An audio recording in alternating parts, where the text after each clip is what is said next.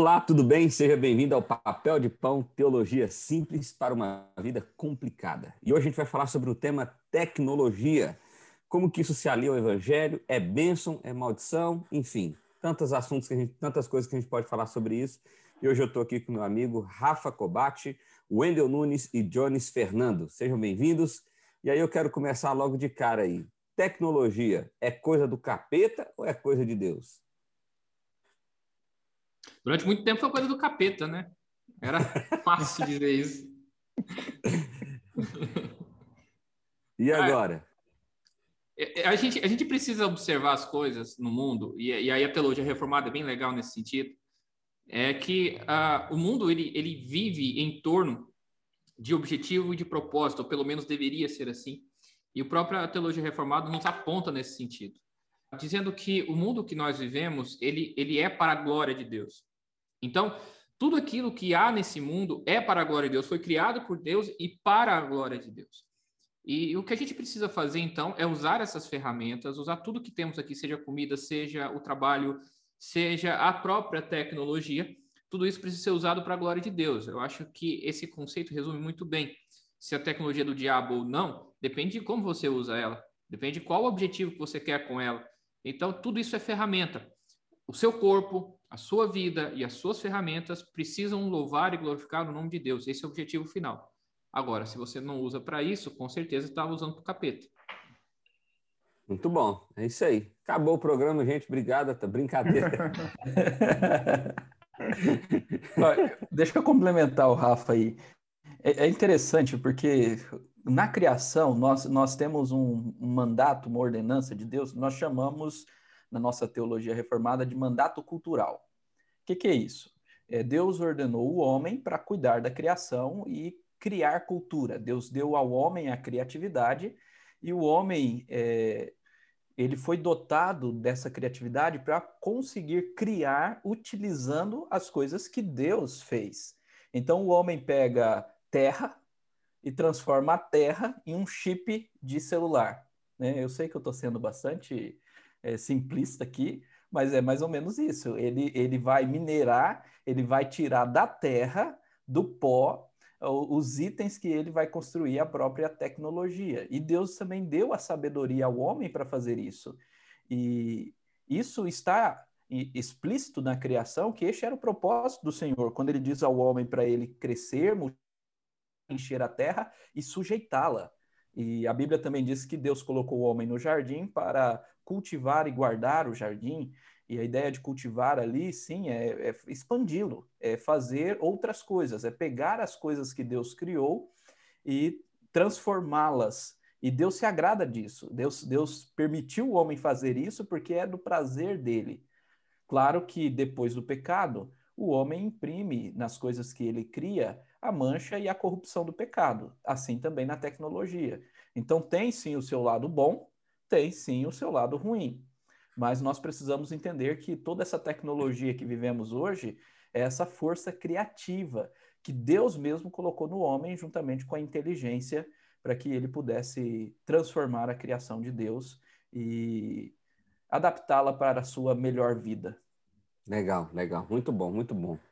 Eu acho, Vinícius, isso, Eu acho bem interessante a fala dos meninos aí, dos dois, tanto de Jones como de Rafael, é, até porque nós vivemos em uma época em que o uso da tecnologia ela se faz indispensável, ela é essencial dentro do contexto que nós estamos é, vivenciando ainda mais.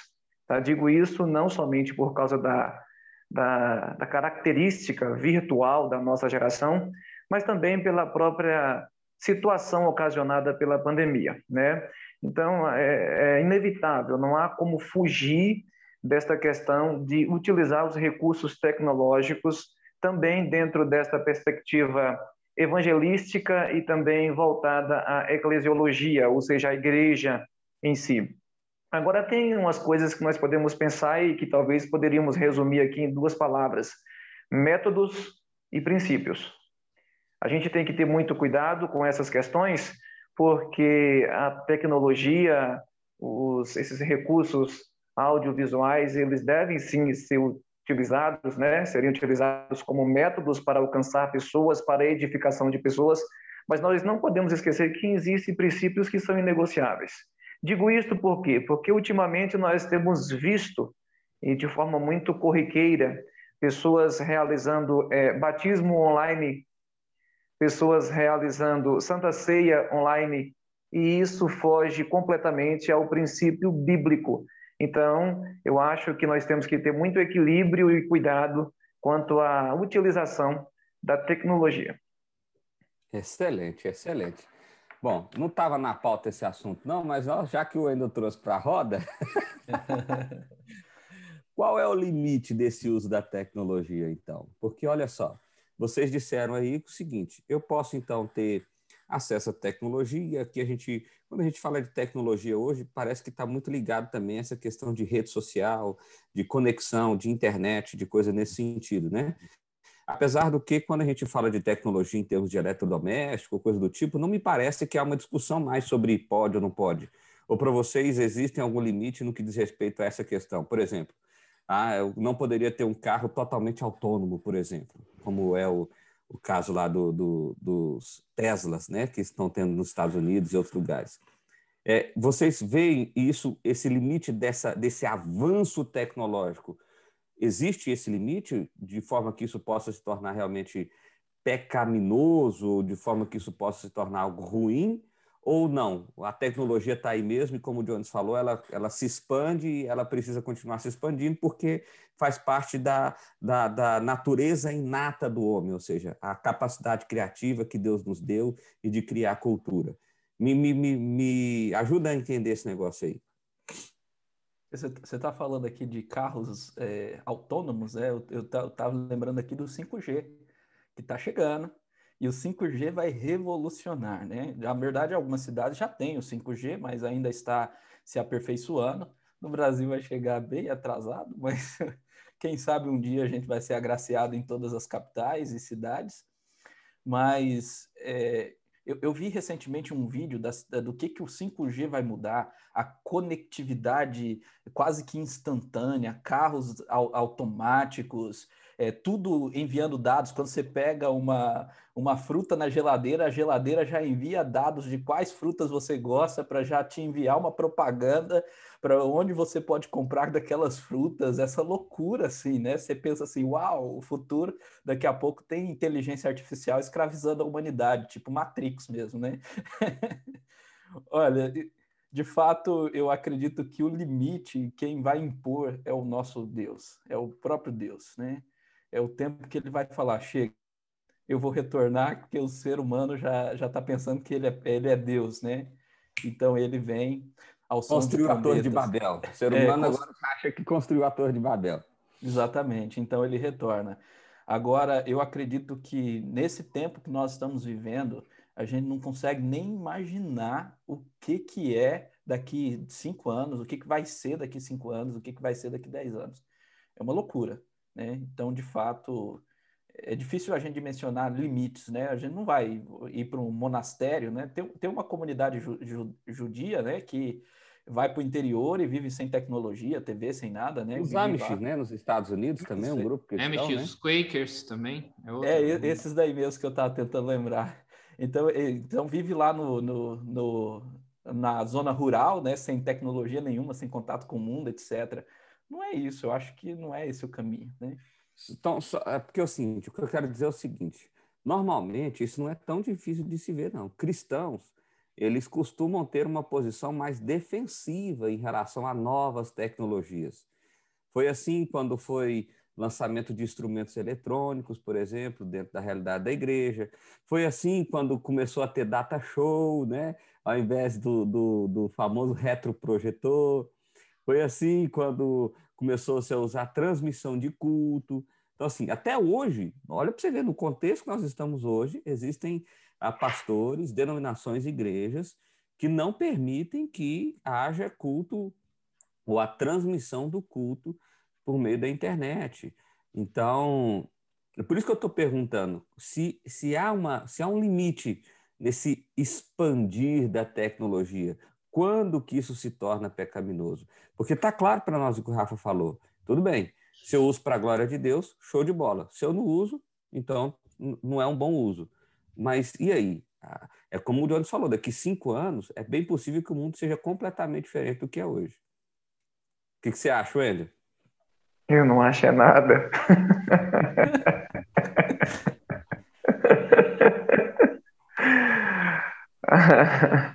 De fato, Vinícius, é, é, há essa constante mudança, né? Há essa constante mudança, mas eu penso que o, o Jones, ele, ele colocou bem, ele expressou bem quando ele falou da questão do, do limite, e esse limite quem vai, quem vai impor é Deus. É, agora, existe um cuidado que nós temos que ter, tá? Existe um cuidado que é, espero que o nosso coração, como um coração regenerado, não, não se deixe levar por essas questões, mas nós já presenciamos em outras áreas específicas tá, da ciência o endeusamento tá, da ciência, a idolatria tomando conta do coração das pessoas, voltadas justamente para as áreas científicas.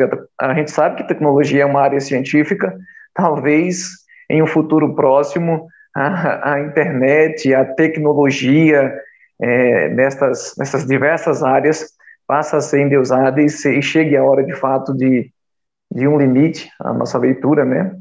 Que Deus estabelecer um limite para essas questões.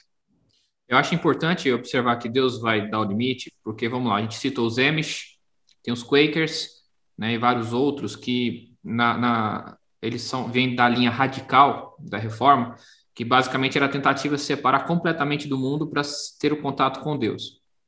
Né, e essa separação completa da, da sociedade fez com que eles ficassem parados no século XVI. Então, você observa toda a comunidade deles é baseada no século XVI, é, no máximo XVII, mas nós temos ali também tecnologias para aquela época. A própria roupa que eles vestem, a própria carroça que eles, que eles usam, tudo usa tecnologia daquela época, eles só pararam no tempo. Não é que eles não usam tecnologia, eles só pararam. Isso, isso sem época. contar, Rafa, desculpa te interromper, isso sem contar que é, é uma questão que não vai adiantar, porque o problema do homem é interno, né?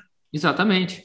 É, então, assim, nós temos que tomar esse cuidado, porque a, a, se a gente determina o limite, nós corremos o risco de não receber as graças de Deus e não entendemos o mundo que está à nossa volta e o nosso propósito de resgatar, de restaurar este mundo a partir da pregação do Evangelho.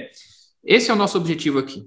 Nosso objetivo aqui não é, é fazer com que a comunidade se conecte com Deus, nosso objetivo aqui é, conectados com Deus, a partir da salvação dada em Cristo, alcançar essas pessoas. E aí usar os meios, ah, os meios necessários, os meios possíveis para isso. Então, é, é essa questão que a gente precisa começar a observar e tentar entender que o limite quem vai dar é Deus. O que a gente tem que se ligar? Aos princípios. A gente precisa se ligar aos princípios. Nos ligando aos princípios, métodos vão seguir. Qual foi o problema, por exemplo, da bateria da guitarra elétrica e tal? O princípio qual era? O princípio é o que nós temos é bom. Isso é idolatria. O que nós temos é bom? O que nós temos não é bom. Nós estamos em busca do que é perfeito, que é Cristo Jesus. Então, por isso que não podia botar guitarra, não podia botar bateria, porque o que era bom era o órgão. Aí a gente faz a mesma coisa com hoje. Ah, o que a gente tem é, é bom isso aqui. Transmissão é algo que, que, que é novidade, não é o que é bom, porque bom é o que nós temos. Não é, o que nós temos não é bom ainda. Nós estamos em busca disso.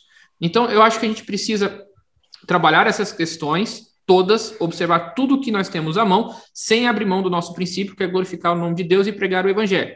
A partir daí, você vai criar meios para que você possa alcançar isso com as ferramentas que você tem hoje. Legal. O Vinícius, Vinícius tem uma frase bem legal que eu acho interessante. A, a igreja que não está conectada, a igreja que não está no mundo virtual, ela está deixando de pregar o evangelho, ela está deixando de, de fazer o id. Ela está sendo infiel. Porque o mundo hoje, o mundo hoje basicamente se comunica virtualmente. Tá? É. Não estou dizendo. Principalmente que... no Brasil, né? Que é o país mais conectado do mundo. Exato. E eu não estou dizendo, tá, Vinícius, pra, só para me resguardar aqui, porque eu vou depois jogar pedra em mim, como costumam fazer. É, ah, não estou dizendo que o culto presencial tem que ser abandonado, não é isso que eu estou querendo dizer. Estou dizendo que não, ele já foi. Tô brincando, tô brincando. Calma, calma, calma, calma. Ah, o que vai levar pedrada é você aí. Brincadeirinha, brincadeirinha, brincadeirinha. Mas a gente precisa estar tá trabalhando as, todas as, as, possibilidades. Até porque o culto presencial está dentro do princípio. A comunhão está dentro do princípio do que a igreja é. Então, se a gente não abandonar esses princípios, a gente consegue trabalhar os meios. E Deus vai dar o limite. Você pode ter certeza que quando o limite chegar, quando a idolatria chegar, de um jeito ou de outro, Deus mata uh, essa, essa tendência. Legal. Acho que o Jones está ansioso para falar aí, nosso filósofo. Começa Fala, a definir termos aí para nós, Jones. Definindo termos. Supralapsarianismo. Sim. Tô brincando, nem sei o que, que é isso. Ó, eu, eu achei legal o Rafa tocar no século XVI aí sobre questão de tecnologia. Porque até o século XVI, a gente, o século XV aí é, é chamado século da invenção da imprensa. Então, nós não tínhamos, por exemplo, até o século XV, bíblias impressas, porque a imprensa foi fabricada aí, era copiadas, né?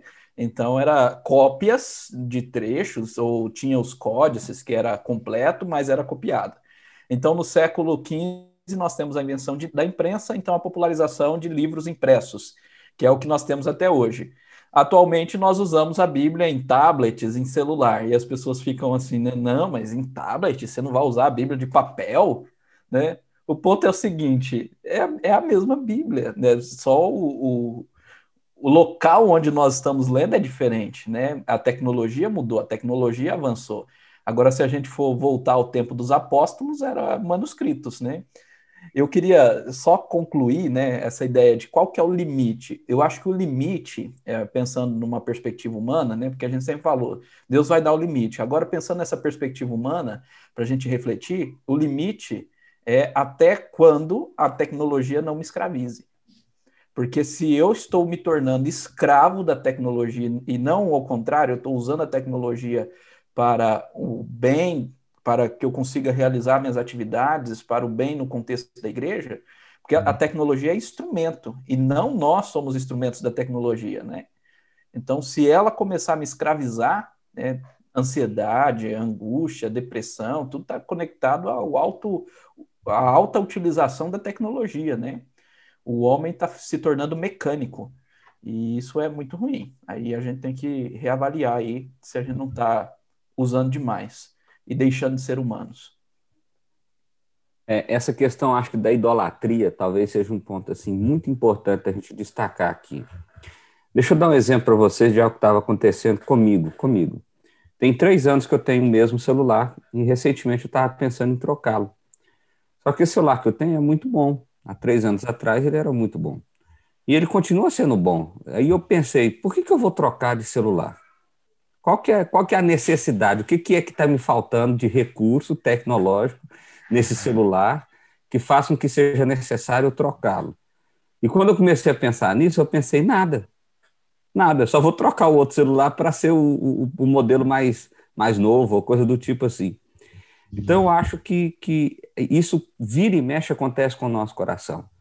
Nós, nós somos conduzidos de, ao, a um consumismo tecnológico hoje, especialmente, tão, tão exagerado que nós começamos a ter coisas que nós não usamos, então a gente passa pelo exagero mesmo, e começamos a, a idolatrar algumas coisas das quais nós usamos. Então, esse, esse é um ponto realmente de, de, se prestar atenção. Mas agora eu quero voltar esse assunto mais para a igreja aqui, que a gente já falou aqui. Ah, o Wendel levantou a bola lá atrás sobre a questão da ceia online, do batismo online. Hoje tem pessoas que se consideram membros online, grupo de discipulado online. Enfim, o que, que é que pode ser feito online e o que, que é que não pode ser feito online? Ajuda aí. Para começar, eu acho que eu penso que, de forma nenhuma, a administração de sacramentos deve, ter, deve ser feita online. Tá? O que é um sacramento? Explica o que é sacramento. É, para nós, para nós, né, batismo e, e a Santa Ceia do Senhor, tá? É, então, para a gente administrar batismo, administrar a Santa Ceia, é, jamais, jamais deve ser online. Até porque, falando especificamente da Santa Ceia, Santa Ceia é um momento de comunhão, comunhão com Cristo, comunhão com a igreja. E você pensar em Santa Ceia administrada via rede social, é, para mim é inadmissível. Para mim não é foge os princípios da Escritura Sagrada.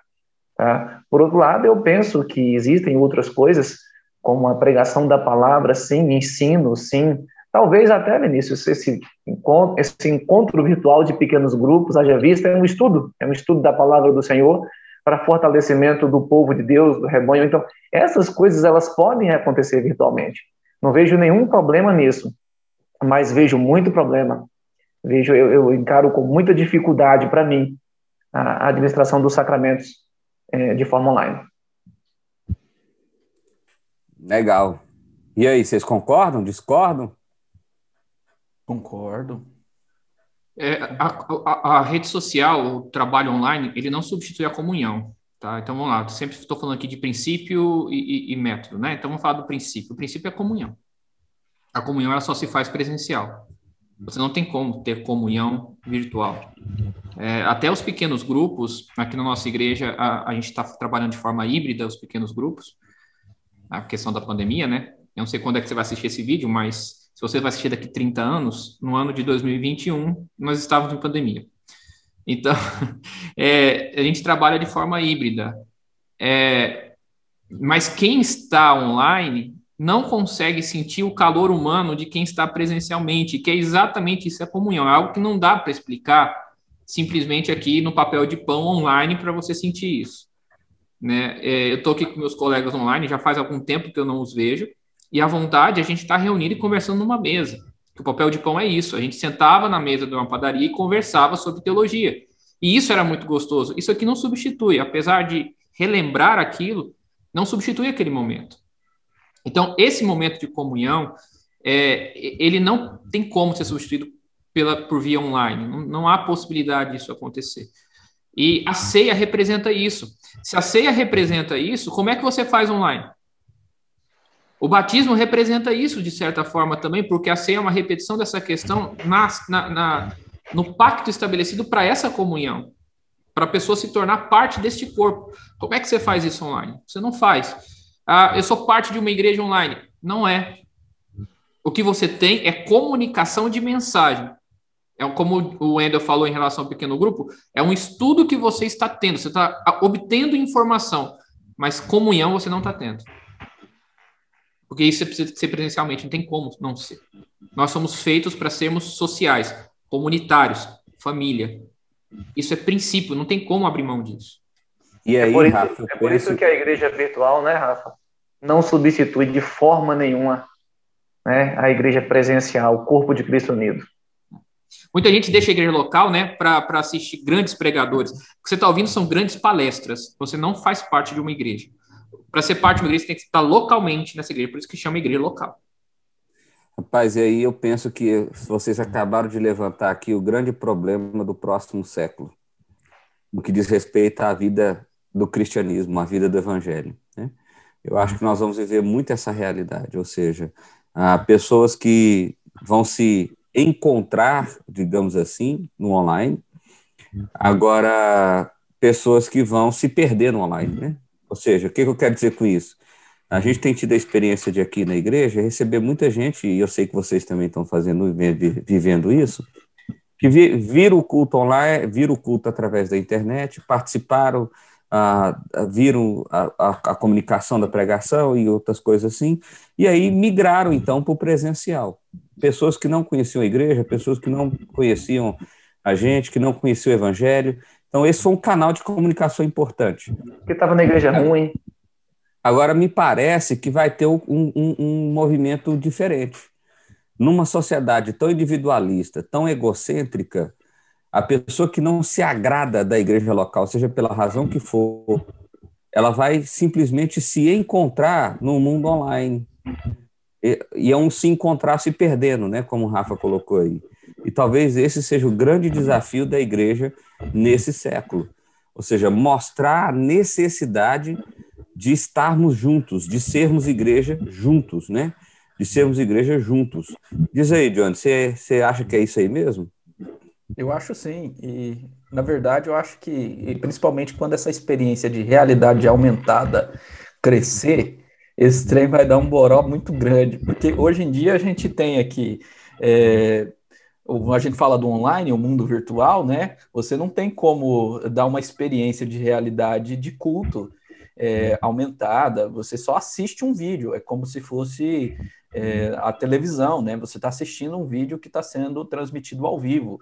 Mas é, daqui a algum tempo, com a tecnologia aumentando da forma que está aumentando, né? Você vai dar a opção da pessoa se sentir no momento do culto, colocar um óculos é, 3D, sentir 3D ali, até se for batizar online, sente até a água caindo da cabeça virtual.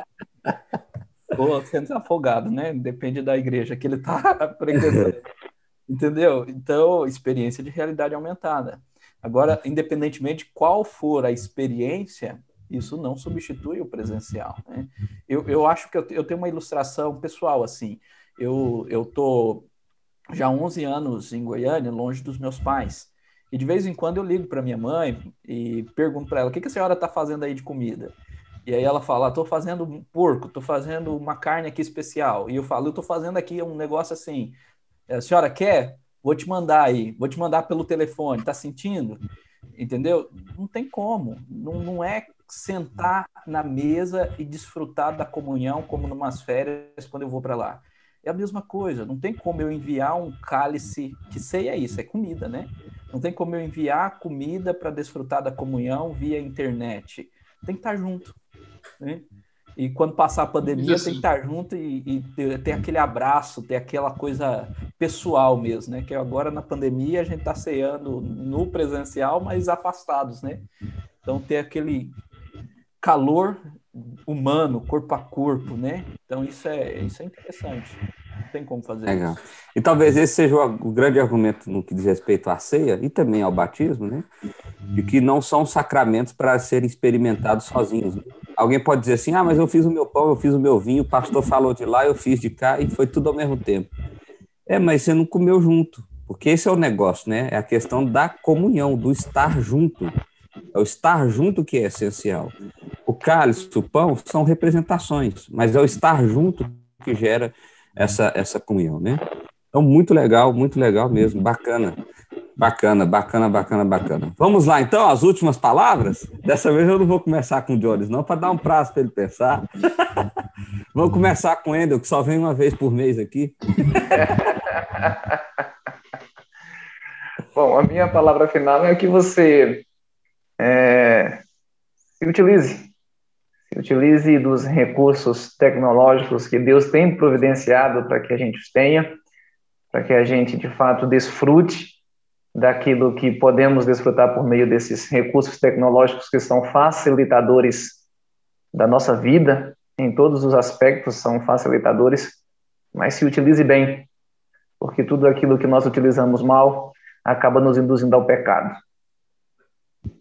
Muito bom. E aí, Rafa? É, o que eu posso dizer é o seguinte: é, o céu é o limite. E quando eu falo céu, é o céu mesmo. A volta de Cristo Jesus, e aí para mim que sou um nerd à moda antiga, para mim representa o avanço do ser humano na conquista das fronteiras do universo, do alcance das estrelas, do alcance dos planetas, dos bilhões de planetas que, que existem, a, da possibilidade de conexão a, inimaginável. Ou seja, a tecnologia é uma apresentação daquilo que será quando Cristo voltar.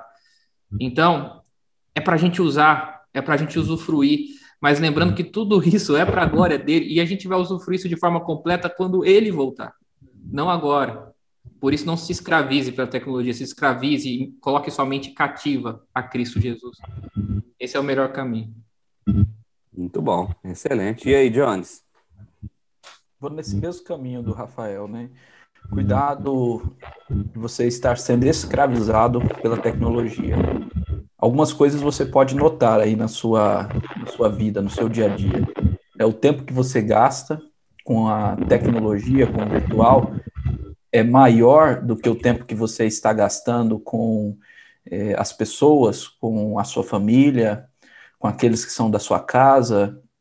O tempo que você gasta com o virtual está te trazendo ansiedade, angústia, depressão, síndrome de pânico, preste atenção nessas coisas e utilize de fato a, tecnologia como um instrumento da graça de Deus, da bondade de Deus para o nosso bem e não seja escravizado por ela.